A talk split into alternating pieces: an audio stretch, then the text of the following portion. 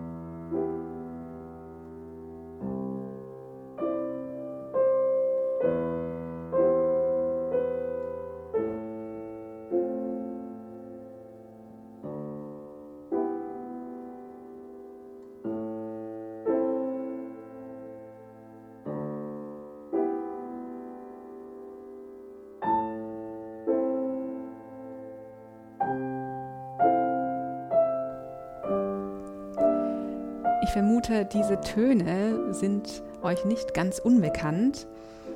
Das ist eine Gymnopädie von Erik Satie, die dritte von dreien, und die ist kurz vor 1900 in Paris entstanden. Ja, und Erik Satie, um den geht es heute und um seine Musik. Und er ist wahrscheinlich einer der komischsten Käuze, den die Musikgeschichte überhaupt zu bieten hat.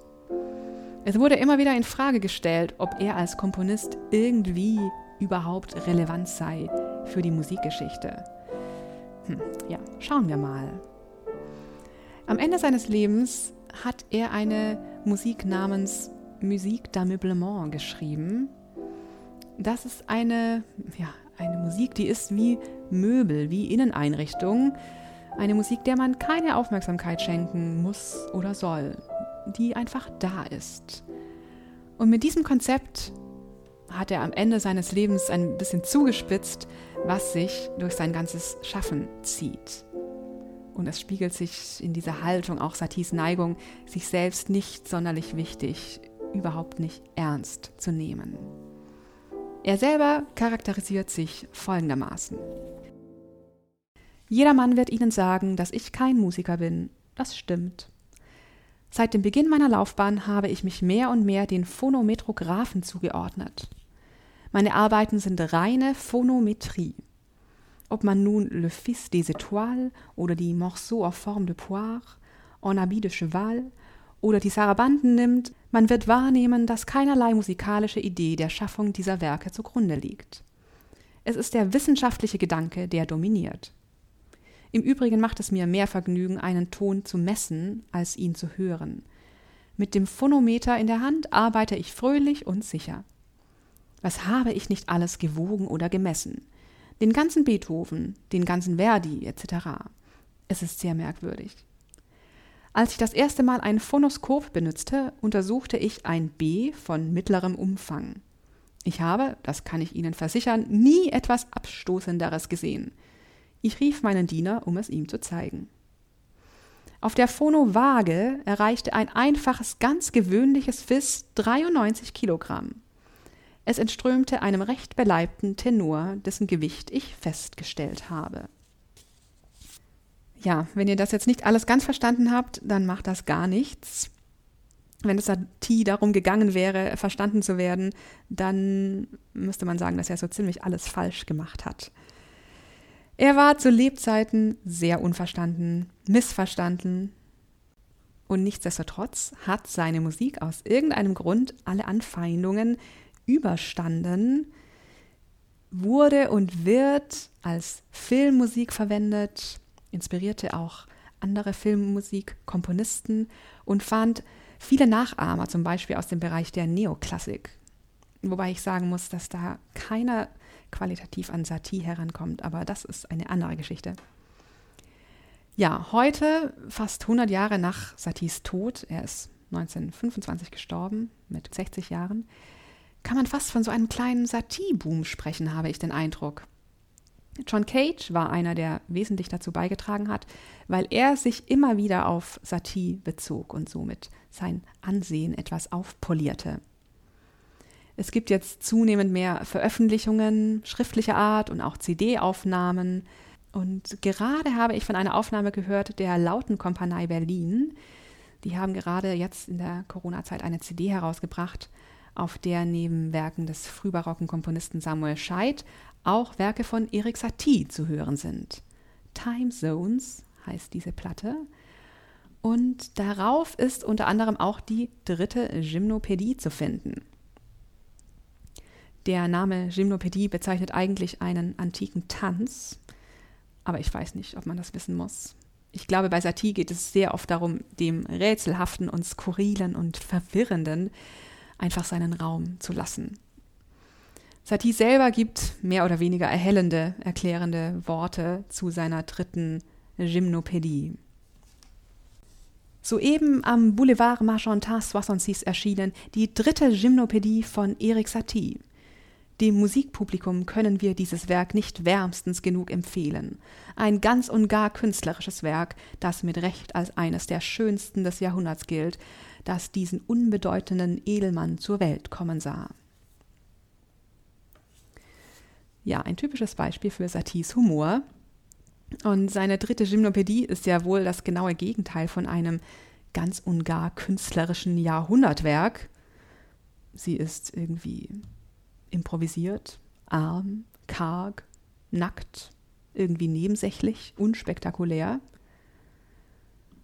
Und jetzt sind aber bei Satie, vielleicht als einzigen Komponisten, all diese Attribute überhaupt nicht negativ. Und die Lautenkompanie Berlin, das ist ja ein Ensemble für alte Musik, und sie spielen Saties Stücke in Bearbeitungen für historische Instrumente. Und ich muss ja sagen, ich finde das sehr gelungen.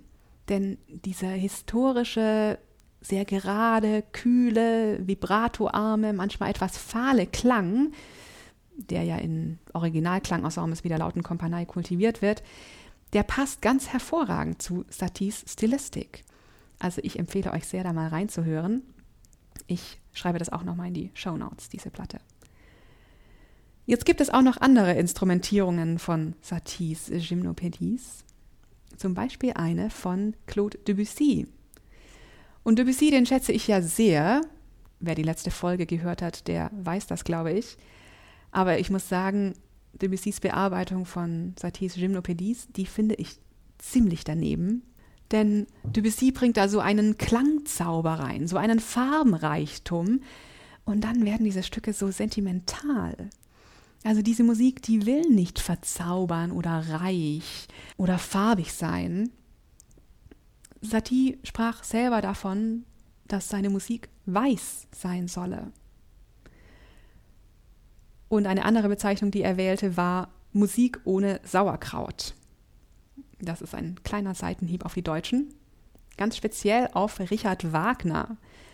Denn Wagners Musik steht ja für große Emotionen, für Dramen, für Spannung. Seine Musik kann den Hörer unterjochen, manipulieren. Sie ist hochkunstvoll und farbenreich ausgeklügelt, hat viele Töne. Sie strebt und will und zieht auf ein Ziel hin. Ein Beispiel ist dieser Ausschnitt hier aus der Oper Meistersinger, den ich euch mal kurz anspiele. Darüber singt jetzt eigentlich noch ein Bariton, deklamiert er. Und dieser Bariton, der ist ganz wahnbetört. Das ist ein Wort, das hier an dieser Stelle vorkommt und das passt sehr gut auch zur Musik.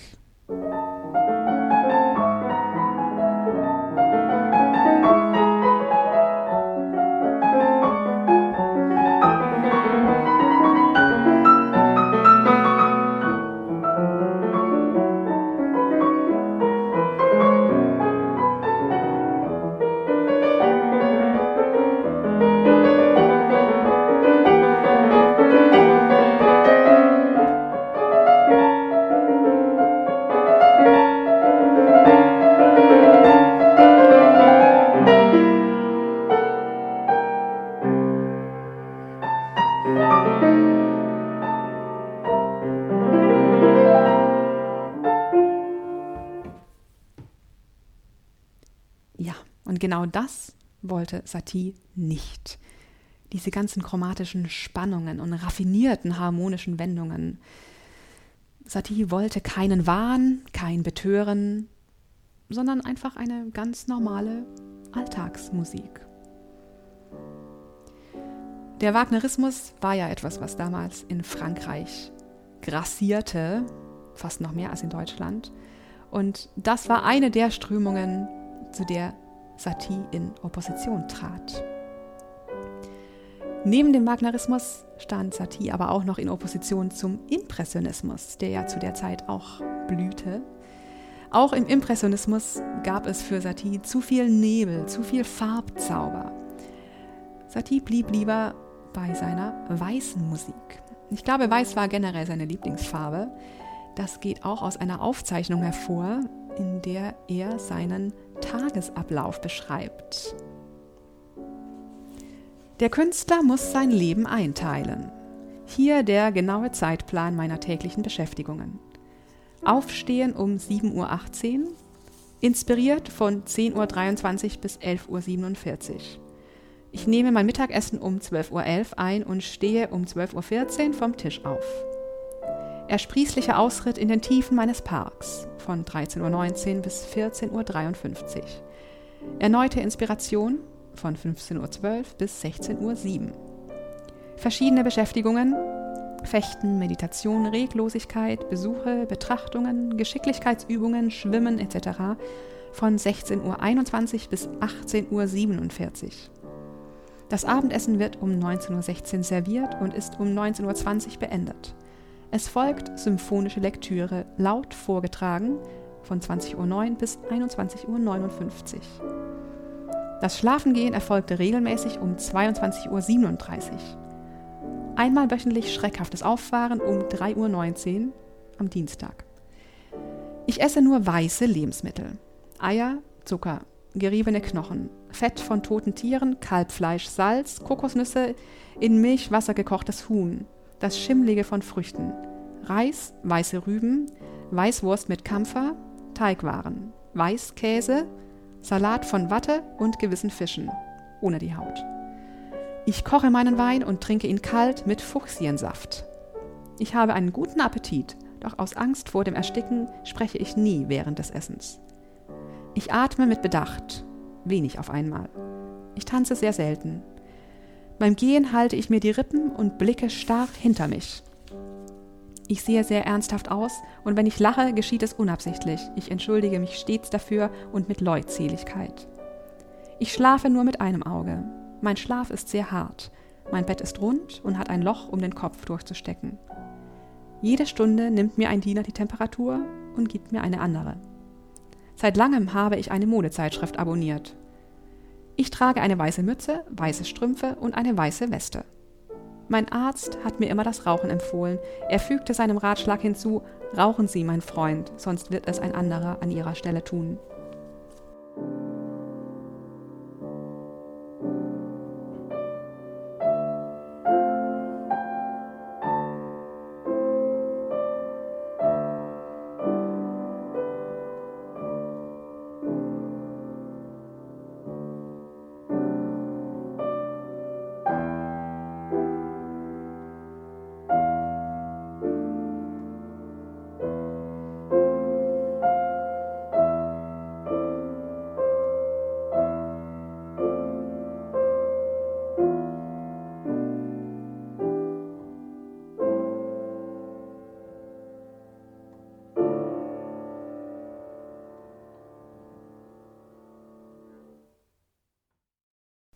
In Wirklichkeit war er wohl nicht so strukturiert wie in seinen Beschreibungen.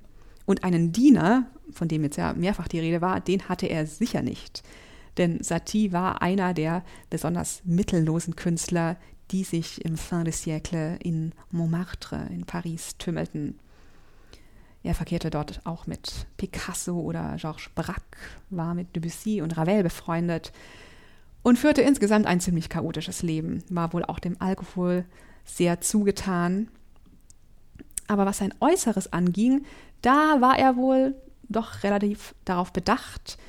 So ließ er sich in seiner Zeit in Montmartre sieben identische Anzüge maßschneidern, Samtanzüge mit jeweils einem passenden Hut, und die zog er dann zehn Jahre lang an.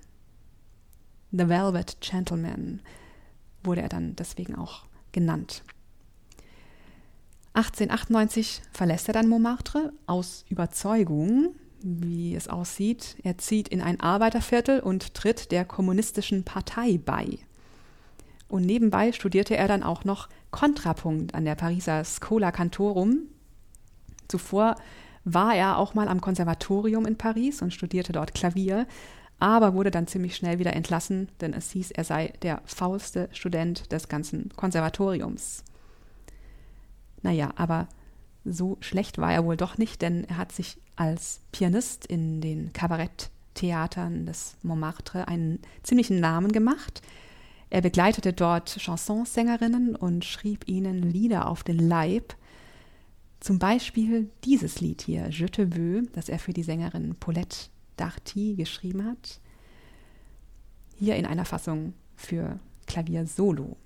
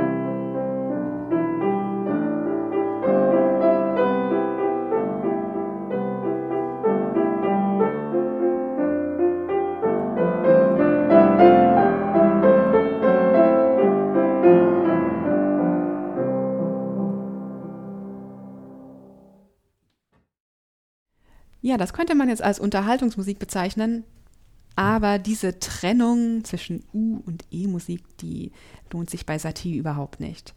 Denn bei ihm vermischen sich ganz unbekümmert Kabarett, Neoklassizismus, Gregorianik, Jazz, mit Dadaismus und auch mit Einflüssen aus der bildenden Kunst wie dem Kubismus. Und sein größtes Vorbild, sein größter Einflussgeber, das waren eigentlich Geschäftsbriefe denn die fassen sich so schön kurz. Das war ja sein Ideal. Er sagte selber, Sie haben etwas zu sagen, also äußern Sie es. Knapp, einfach, arm. Seine Musik war arm, er selber war äußerst arm und das brachte ihm wahrscheinlich einen weiteren Spitznamen ein, Monsieur le Pauvre, der Arme. Und diese Armut im Ausdruck, ich glaube, die gilt es zu bewahren, wenn man seine Stücke interpretiert. Es ist ja als Interpret manchmal verlockend, Saties Stücke irgendwie ausdrucksvoll gestalten zu wollen, Zusammenhänge schaffen zu wollen, Bögen zu spannen, Leidenschaften und Klangfarben hineinzubringen. Und ich glaube, man sollte diesen Verlockungen widerstehen und eine gewisse Distanz wahren. Und das beginnt schon bei der Wahl des Tempos. Also über dem Stück, das ihr gerade hört, das ist die dritte Gnossienne, da steht, wie über fast allen Gnossiennes und Gymnopädies, long, also langsam. Und ich muss sagen, mir fällt es manchmal tatsächlich ein bisschen schwer, diese Langsamkeit auszuhalten. Denn es passiert ja nicht viel in dieser Gnossienne. Ich kann euch jetzt auch nicht sagen, worum es darin geht. Ich weiß nicht, was der Titel bedeuten soll. Das lässt sich wohl nie ganz klären. Das Wort gibt es so nur bei Satie. Vielleicht hat es mit Gnosis, Gnostizismus zu tun. Wäre gut möglich, weil Satie immer mal ein bisschen ins Mystische abtauchte. Daher kommt ein weiterer Spitzname. Erik Satie wurde manchmal auch Esoterik Satie genannt. Naja, und er schrieb auf jeden Fall diese Gnossien, insgesamt hat er sechs Gnossien geschrieben, zwischen 1889 und 1897. Sie sind allesamt irgendwie skandalös, wie das meiste bei Satie. Die Gnossien haben fast alle keine Taktstriche und die Harmonien sind im traditionellen Sinn ziemlich zusammenhangslos aneinandergereiht. Und dann kommen dazu noch diese absolut seltsamen Vortragsanweisungen, die auch mit jeder Tradition brechen. Normalerweise sind Vortragsanweisungen ja dazu da, dem Interpreten ein bisschen zu verdeutlichen, um welchen Ausdruck es in dieser Musik geht. Also da steht dann meistens auf Italienisch Allegro, Largo oder Dolce. Dann muss man eben fröhlich oder breit oder süß spielen. Und in dieser Gnossienne hier, da stehen völlig andere Vortragsanweisungen auf Französisch und übersetzt heißt das so viel wie Gehen Sie sorgfältig mit sich zu Rate. Rüsten Sie sich mit Scharfblick. Allein einen Augenblick lang. Um eine Mulde zu schaffen. Sehr verloren. Tragen Sie das weiter. Öffnen Sie den Kopf, vergraben Sie den Ton. Hm.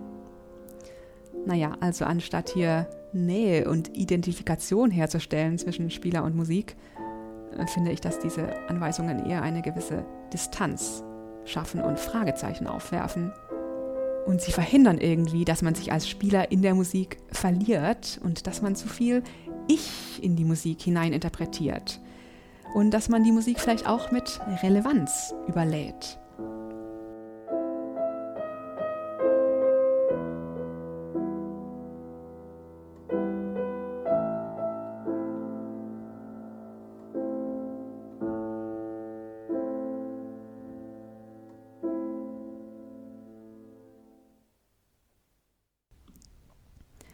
Naja, also ob Saties Musik oder Musik überhaupt relevant ist, systemrelevant ist, das haben wir jetzt nicht beantwortet. Aber dass Saties Musik relevant für die Musikgeschichte ist, dass er eben nicht einfach nur der Dilettant, der nette Kabarettkünstler, der kleine zweitrangige Geist ist, das ist vielleicht ein bisschen deutlich geworden und das wird heute zum Glück zunehmend akzeptiert. John Cage ging sogar so weit zu sagen, die Frage ist nicht, ob Satie relevant ist, er ist unerlässlich. Ja, und ich fasse euch jetzt diese ganzen unerlässlichen Stücke noch einmal in den Show Notes zusammen. Und zum Schluss noch eine kleine Anmerkung in eigener Sache. Es gibt jetzt eine Funktion, mit der ihr diesen Podcast unterstützen könnt. Einfach auf Support the Show klicken oder auf das kleine Herzchen und die Spende, die man da abgeben kann, die kommt dann vollständig und direkt bei mir an.